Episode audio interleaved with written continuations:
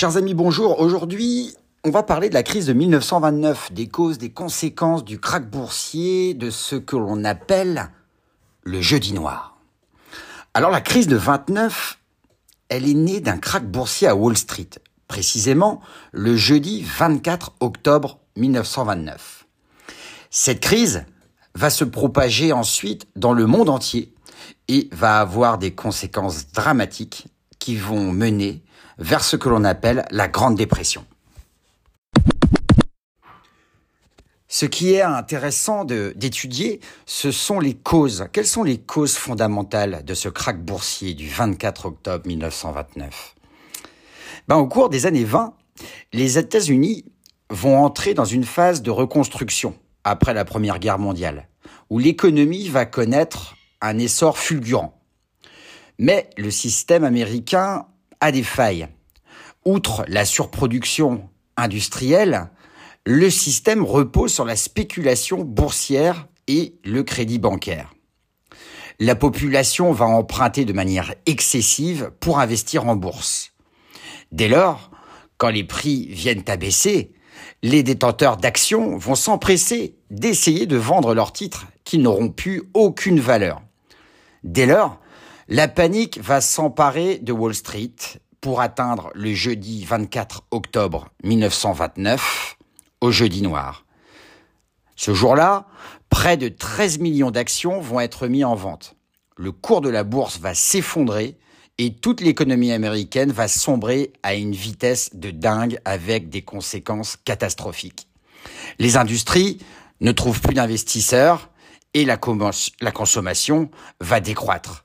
L'agriculture, qui était déjà en crise dans les années 20, va plonger encore davantage, en même temps que les valeurs de ses productions. Quant au domaine bancaire, elles vont être confrontées, les banques, à l'incapacité des actionnaires de rembourser leurs prêts. Elles vont donc tomber en faillite les unes après les autres. Et c'est ce que l'on appelle le début de la Grande Dépression. Après avoir analysé les causes du krach boursier du jeudi noir de 1929, on va maintenant voir quelles sont les conséquences de ce krach.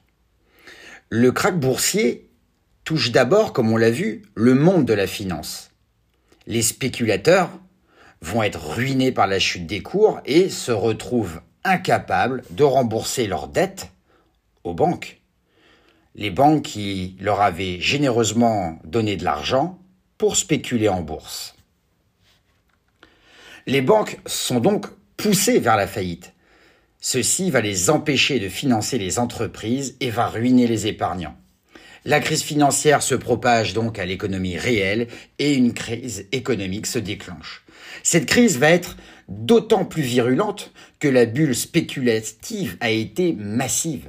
Les ménages ne consomment plus puisqu'ils n'ont plus de revenus et plus de richesses. Cela réduit donc les débouchés des entreprises et nombre d'entre elles licencient en faisant faillite parallèlement. C'est alors qu'apparaît le chômage de masse.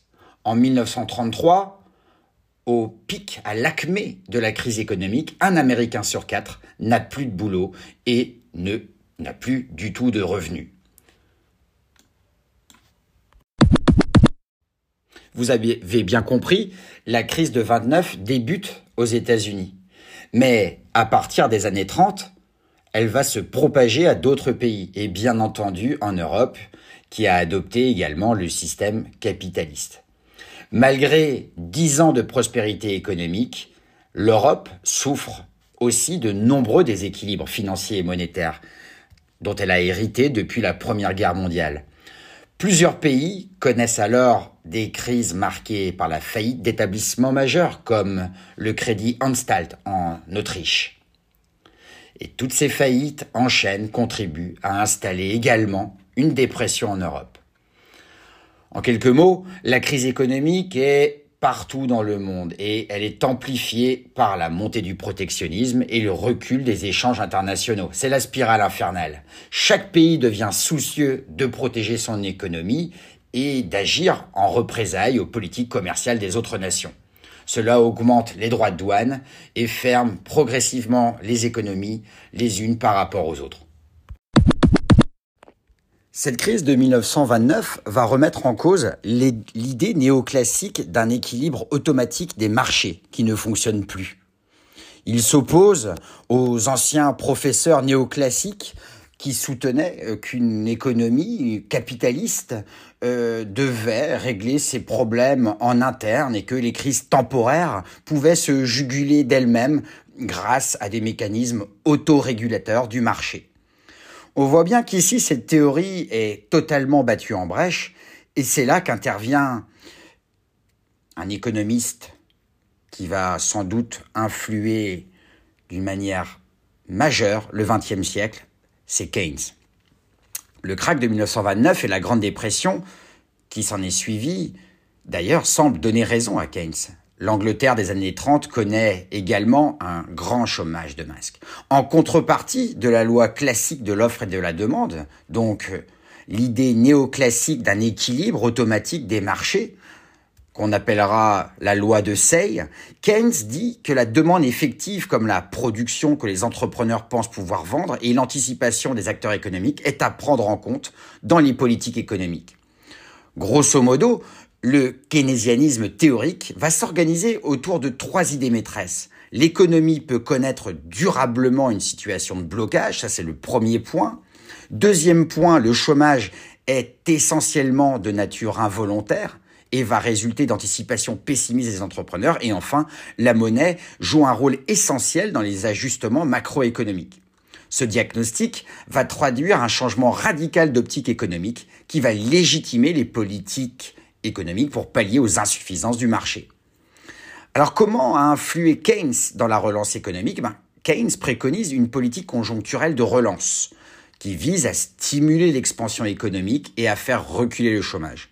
Cette politique de relance va s'articuler autour de trois préconisations. La première, c'est une politique de grands travaux avec des investissements publics très importants. Deuxièmement, une politique de crédit qui va favoriser la baisse des taux d'intérêt et donc de l'investissement. Et troisième point, une politique de redistribution des revenus pour relancer la consommation des ménages.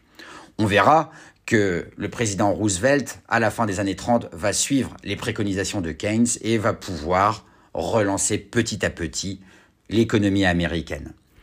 Voilà, j'espère que ce podcast vous aura plu. N'hésitez pas à me laisser des, likes. Je suis Bertrand Dubourg de rédactionfinancière.com et je vous dis à très bientôt pour un podcast sur l'histoire économique. Au revoir.